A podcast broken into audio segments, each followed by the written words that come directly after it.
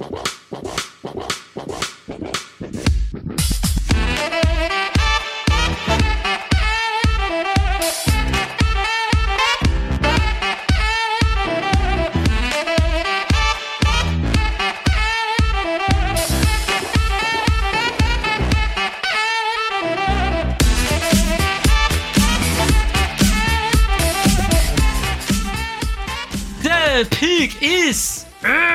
amigos, sejam bem-vindos a mais um podcast do On The Clock. Eu sou o Felipe Vieira e chegou a última semana da do ano, quase a última semana da temporada regular, mas ainda não. Tem mais uma, mas chegamos na última do ano, onde as coisas se definem de uma vez por todas. Chegou lá, senhor Davis.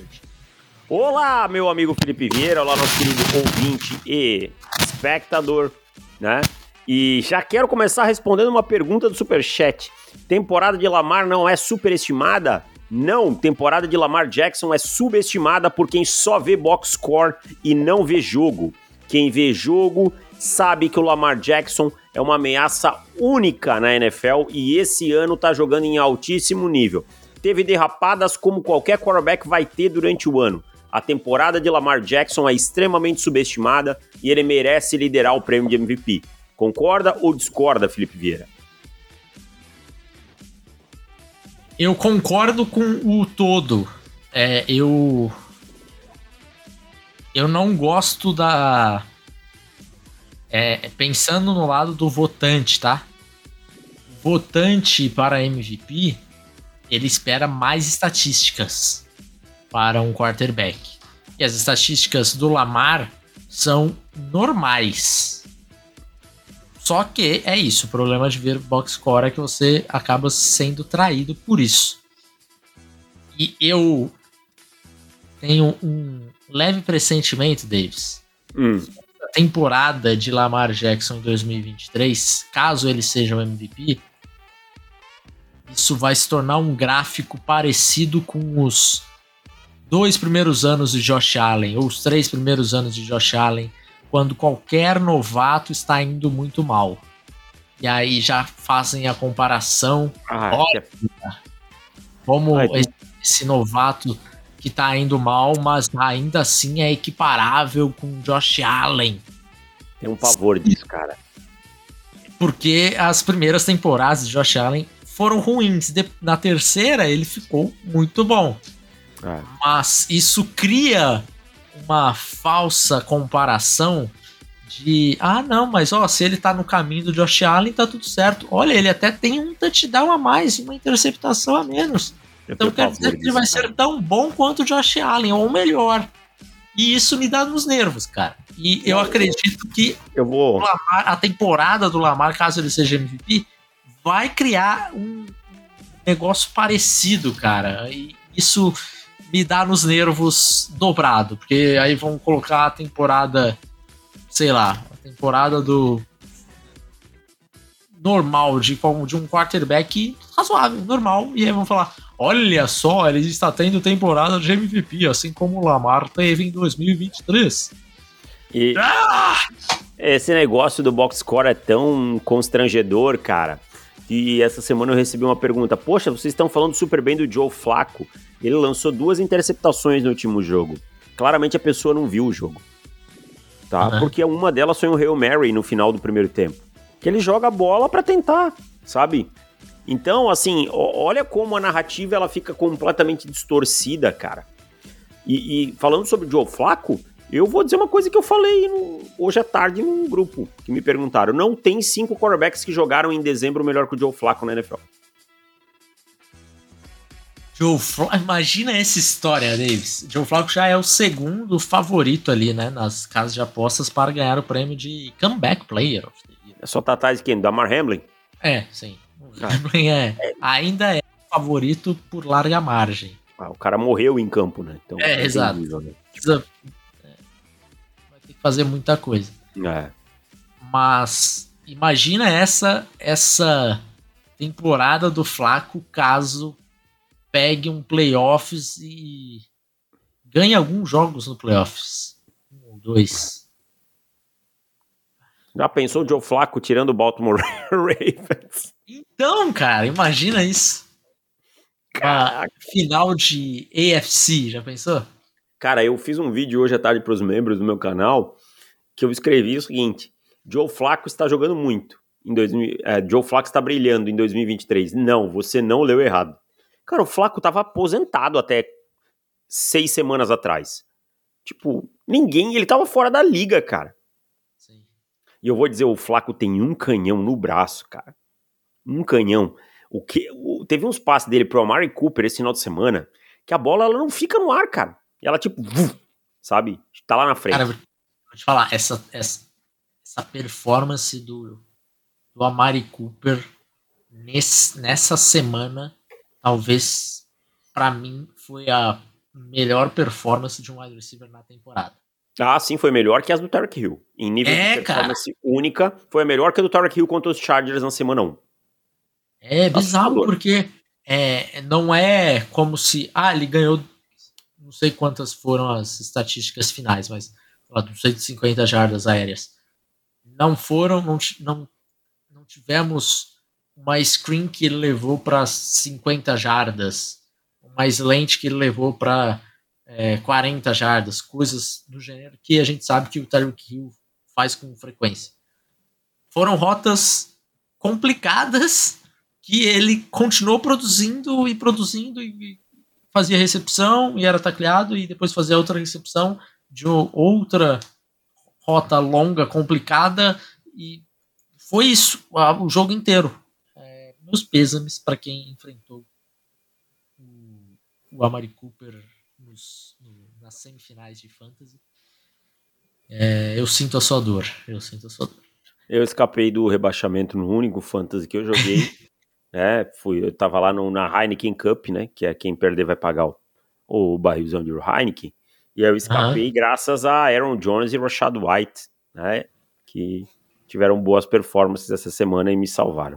Que meus recebedores Tá difícil. É, Mas, cara, eu não, quero, eu não quero falar de fantasy que eu perdi que vem, por 0.02. Já, já, já estou como Augusto Melo, fazendo consultas para ano que vem. O doutor Isso. Consulta já está agindo. Você joga Redraft ou Dynasty? Não, não, ano que vem vai ser Redraft. Mas eu já propus que para ano que vem seja Dynasty. É isso. Joga um Dynasty é melhor. Bom, vamos lá, vamos lá. Temos comentários, né? Temos comentários, um comentário, né, que é do comentário? Paulo Ferreira. Paulo Ferreira, achei que Abram aspas, mais. tá? É uma carta aberta, segundo ele. Abram aspas para as palavras de Paulo Ferreira. Tá bom. Mahomes esse ano se deparou com a falta de recebedores, a falta de um coordenador ofensivo e está enfrentando problemas por conta disso. Ainda bem que você já ganhou Super Bowls quando tinha Tarek Hill, Eric Bieniemy para não ser contestado pelo público da NFL, que na média é bem míope e medíocre. Palavras de Paulo Ferreira.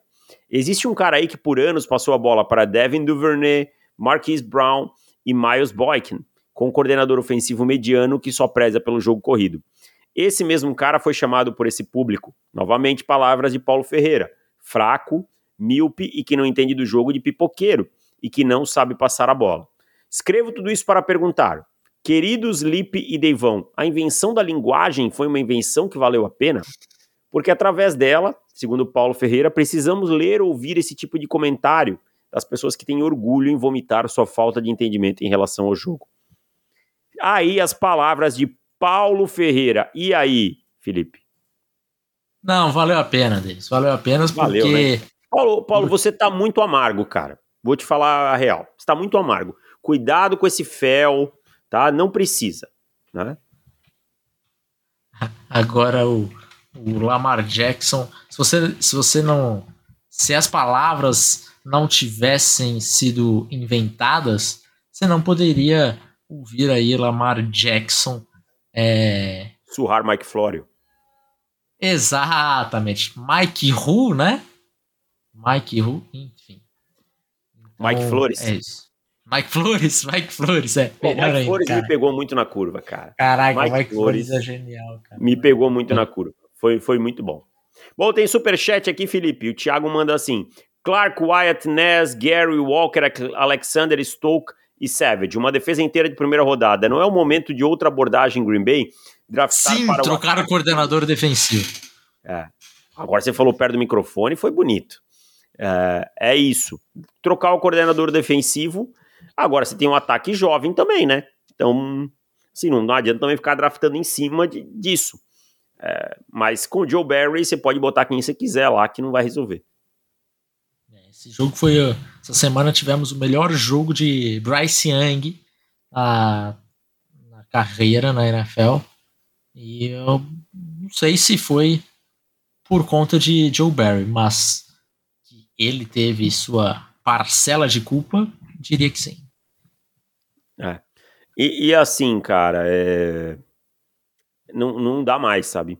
Agora, já que a gente tá falando dos Packers, Jerry Alexander suspenso. Essa, é uma... Essa é uma entrevista. Se a gente tivesse um programa na televisão, eu ia ficar mandando repetir essa entrevista. Tipo o Neto, do... mandando assim. Tipo o Neto. Novo, Não, bota o, o, Jair Alexander de novo falando. É. Cara, que ele, ele foi muito babaca. Mas muito babaca. E ele simplesmente foi, ele foi no coin toss, sem ser capitão. Quase pediu a chamada errada, né? Pediu, né? Ele falou Pediu. Que... A arbitragem que salvou ele? É, foi. É... Não foi a primeira vez que a arbitragem salvou os Packers no final de semana, mas enfim. É, você tem três opções, né? Para quem não sabe, não é, ah, eu quero começar defendendo, eu quero começar atacando. Você tem ataque, defesa e o famoso defer, né?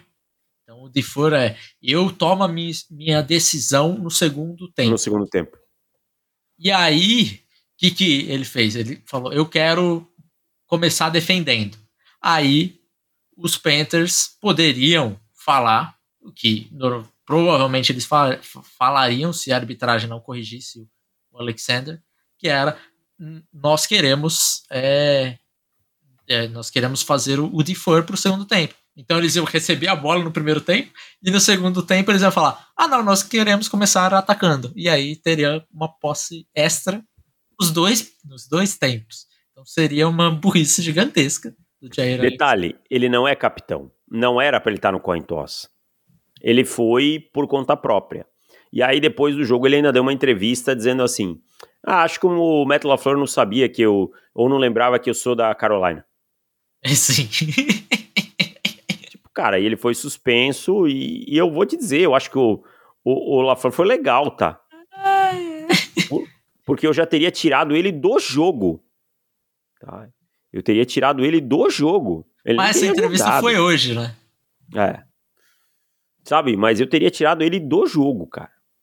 Tipo, não existe isso, cara. Isso não existe. Sabe? Cara, e, cara fala isso na entrevista. Os, os repórteres perguntando, tipo assim, estavam incrédulos, né? É. Pergunta e pergunta de novo. Você sabia que isso poderia ter custado o jogo para Green Bay? Ele, ah, não me importa. Né? Não chega a falar não me importa, mas ah, eu queria começar defendendo. Nossa defesa é boa. Ele começar defendendo. Né? No fim não, não, deu nada e tal. Mas é, é, engraçado. E aí essa, essa do. Ele esqueceu que eu sou de Charlotte é brincadeira, cara. Mas eu vou te falar uma coisa.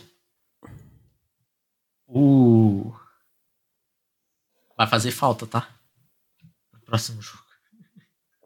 Vai fazer, cara, mas você tem o vestiário mais jovem da liga. Você não pode tolerar isso. Senão, daqui a pouco você vai punir um outro jogador que é de menor expressão e vai dizer assim: ó, só tem coragem com bagrinho, com bagrão não tem, sabe? E aí não dá, né? Aí não dá. Você tem que manter as coisas no eixo, tá? Eu, eu sou, sou muito favorável a, a punir igual e tal. Eu teria tirado do jogo. Teria tirado do jogo. Eu não, não admito esse tipo de coisa. E o Caio Leandro manda aqui: a liga estava certa sobre o Howell ou o Rivera só está queimando ele? Eu não consigo ter uma opinião final sobre o Howell nessa temporada, de verdade. Ele foi muito mal nas últimas semanas, ele teve boas coisas antes, mas ele tem uma linha ofensiva horrorosa ao redor. Ele é treinado pelo Ron Rivera, né? Então, eu não sei, eu não consigo ter uma opinião formada ainda. É, eu também não, cara. Eu vou, vou voltar o meu microfone aqui pro, o outro que a galera tá reclamando, tá? Então. É, tá, tá meio ruim mesmo, cara. Tá meio oscilando. É, aí, agora eu tô pra esse. Isso, esse aí é melhor. Tá bom, então. Bom, vamos lá então. É, eu, sobre a pergunta do, do Caio, eu, eu sinceramente acho que está cedo ainda para responder. É que o Jacob Brissett jogou mais do que ele, tudo bem, é, é normal que isso aconteça para um, um, cara tendo sua primeira temporada como, como titular e principalmente de um cara que já sofreu muitos, muitos sexos durante a temporada inteira. E aí você vai ficando cada vez. vai quebrando a alma do, do Howell. Então, eu acho que precisa ter um pouquinho mais de tempo, mas o Howell é aquilo também, né? É, pô, a gente tinha o Howell como QB1, sim. Era o melhor quarterback da, daquela classe.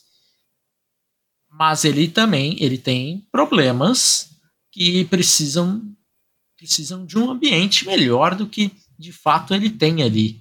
É, ele toma mais sexo do que deveria, sim, mas ele tem uma linha ofensiva ruim, bem próxima do péssimo. Então, precisa dar um pouquinho mais de, de controle para ele, para ver se ele consegue desenvolver mais. A grande questão é onde Washington vai estar no draft, né? E aí eu acho que assim, se tiver uma, uma super oportunidade, Washington nesse momento teria três. Vamos supor que Arizona não queira escolher um quarterback, não consiga vender, e aí na 3 tem o Drake May. Aí eu acho que teria que escolher, sabe? Dane-se o Sam Howell. É um nível de talento diferente. Então, eu acho que esse é o ponto. Ah, Alan, boa noite. A franquia Pittsburgh com mais um ano de Tomlin positivo não é um limbo mediano que a franquia não merece. Não seria pro bem Tomlin mudar de ares e a franquia mudar? Mudar de rumo? Vejo o Marcan querendo isso. Não vejo o Marcan querendo isso. Acho que essa vitória sobre o Cincinnati Bengals pode custar abre aspas, custar caro. E a gente não concorda com essa filosofia do Cincinnati Bengals. A gente falou semana passada, inclusive, sobre o. Sobre, é, desculpa, do Pittsburgh Steelers, sobre essa questão do. do Mike Tomlin, né? Como esse limbo aí e como as pessoas têm dificuldade em criticar o Mike Tomlin. Então eu particularmente acho que seria bom, mas não vejo acontecendo. É, exato. Inclusive, já saíram boatos aí da, da renovação de Mike Tomlin, né? É. É, alguns boatos aí sobre os Steelers, caso eles eles é, resolverem ir para um caminho diferente de não, de não ter mais um Mike Tomlin, mas isso só aconteceria mediante troca. E aí até colocaram Carolina como um possível time que, que poderia trocar pelo Mike Tomlin, porque o dono dos Panthers vem de, de Pittsburgh, né? Ele era um dono minoritário lá em, em, em Pittsburgh. Mas eu duvido muito, cara. Eu acho que não é esse o que não é isso que os Panthers estão ou vão ir atrás na, na, na off-season. Ainda mais precisando gastar a escolha de draft, né? ainda mais. tem a primeira escolha, é, que calhou de ser a primeira geral. Vai gastar o quê? A segunda rodada ainda? Não vai sobrar nada. É, e ainda mais depois de ter é, contratado Frank Wright, que é um treinador meio old school e tal, né? E não ter dado certo. Então acho que é. vai, por, vai por outros caminhos aí, né? Pode, deixa eu só fechar aqui. É isso, ó, mais um super chat aqui. Boa noite. O que tecnicamente a defesa dos Ravens fez para parar o ataque dos Niners? Tenho a impressão que a defesa está fazendo diferença e o ataque suficiente. Concordam? Eu discordo. Eu acho que o ataque está fazendo o seu trabalho muito bem. Tá, o ataque produziu muito contra a defesa de, de, de dos Ravens, do 49ers, que é uma ótima defesa. Acho que o ataque tem feito o seu trabalho. A defesa tem feito a sua parte e eu acho que o que fez foi o que fez em todos os jogos: dominância na linha de scrimmage, principalmente no pass rush, tá? E frontes e, e execuções muito bem feitas do disguise ali, né? Muito mostra uma coisa, executa a outra. A gente viu o Brock Purdy é, não conseguindo ter a primeira leitura. E aí, quando o Brock Purdy não tem a primeira e a segunda, que são as mais rápidas, essa linha ofensiva do San Francisco 49ers é extremamente superestimada em pass pro, tá? esse time precisa soltar a bola rápido. E o Thiago Assis mandou outra aqui. Cooper Dedin de Iowa vale um top 20? Pode responder. Acredito que sim, mas tá cedo ainda para isso, porque tem combine ainda para rolar, e esse ano principalmente é, Senior Bowl, e definir as posições do draft, né? Que eu acho que é. Isso também é, é importante ali, porque eu acho que nós temos uns três cornerbacks nesse momento ali que, que vão brigar por essa, essa por essas posições aí, para ser escolhido no top 20. Então vai depender aí de, de quem tem é, a escolha, a preferência, esquema, coisa do, do tipo. É, cara, não... e eu acho que assim, o Cooper de Jim, ele vai terminar como um jogador top 20 na, na Bird, no, no overall? Acho que não, tá? Uhum. Mas eu acho que ele vale até por conta do valor posicional, de cornerback e tal, né? Talvez não é... Eu, por exemplo, sou muito contra você draftar um, um running back no top 20 ou ou mesmo um guard no top 20, dependendo né, se não for um cara extra classe, com flexibilidade e tal. Então eu acho que ele tem esse ponto do valor posicional a seu favor. Aqui, ó, diquinha de fantasy. O, o Loic mano. Flex Nico Collins ou é, James Cook? Cook enfrenta... joga? Treinou hoje, né? Cook enfrenta os Patriots. Os Patriots tá? e Houston enfrenta o Titans. Tennessee. É, eu, eu é, iria, o... a princípio, se, se o J. Stroud joga, acho que eu iria com o Nico Collins. Deve jogar porque a linha tá 5 para Houston. É, então acho que eu, eu iria com o Nico Collins aí.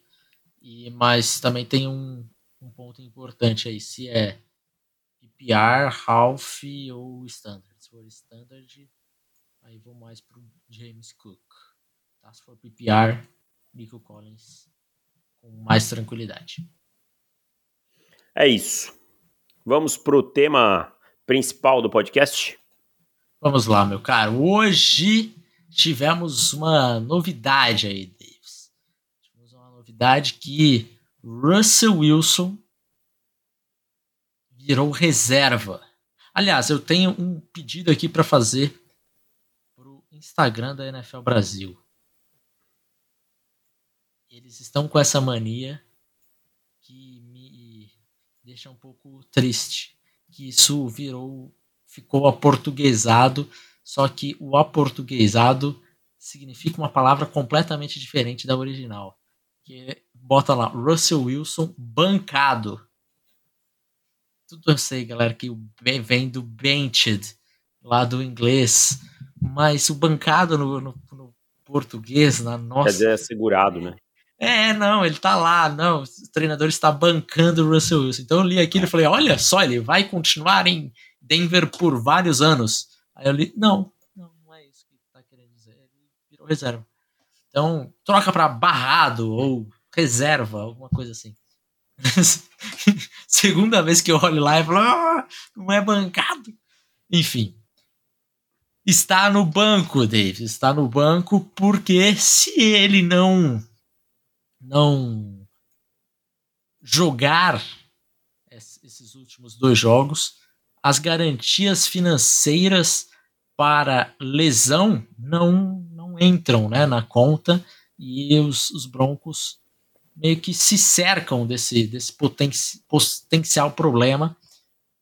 E aí teremos um Jared Stidham sendo titular em um time que está brigando por playoffs. Me diga, Davis. Os Broncos estão pensando em 2023 ou já estão pensando em 2024?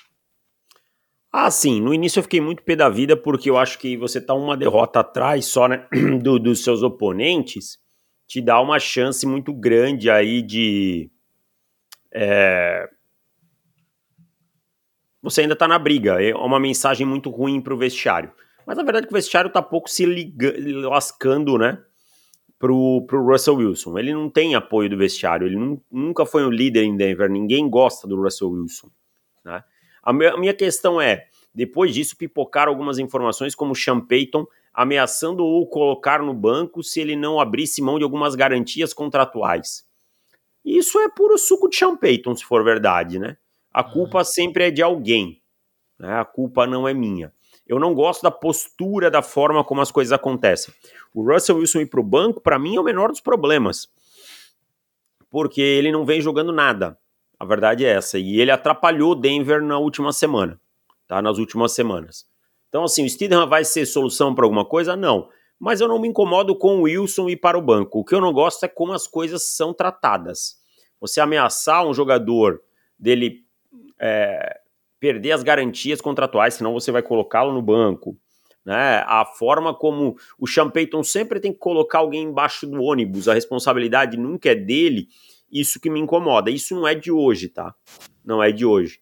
Então, assim, Denver tá pensando sim, tá jogando para mim é, a toalha. Se der certo, nossa, imagina, classificou com o, o Jared Steedham né, vai receber aplausos, todo mundo vai bater palma pro Sean Payton, se perder, todo mundo vai dizer, não, é que o Russell Wilson estragou a temporada, então pro Sean Payton é um win-win, né?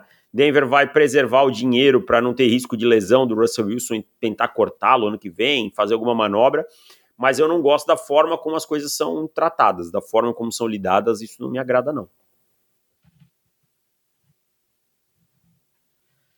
É, cara, eu te falar que isso é, eu, eu gosto de escutar o, o, o podcast com, com. Caraca, oh meu Deus do céu.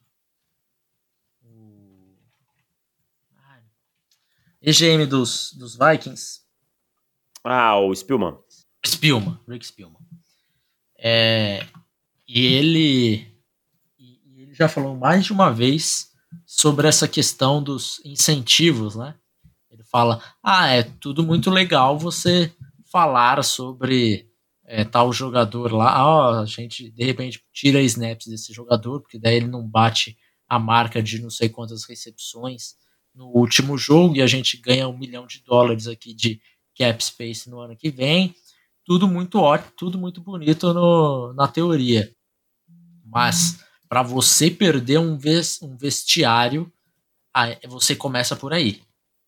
Então, assim, é, me preocupa uma um nível tão grande assim. Eu nunca tinha visto isso, sinceramente, não lembro de ter visto um treinador especificamente falar abertamente que não vai jogar por conta disso. Né? Isso, não sei se ele chegou a falar em coletiva, mas vazou publicamente então, é, eu imagino que isso não deve, não deve cair nada bem para o vestiário. E foi uma escolha de primeira rodada que os Broncos pagaram no Sean Payton, né?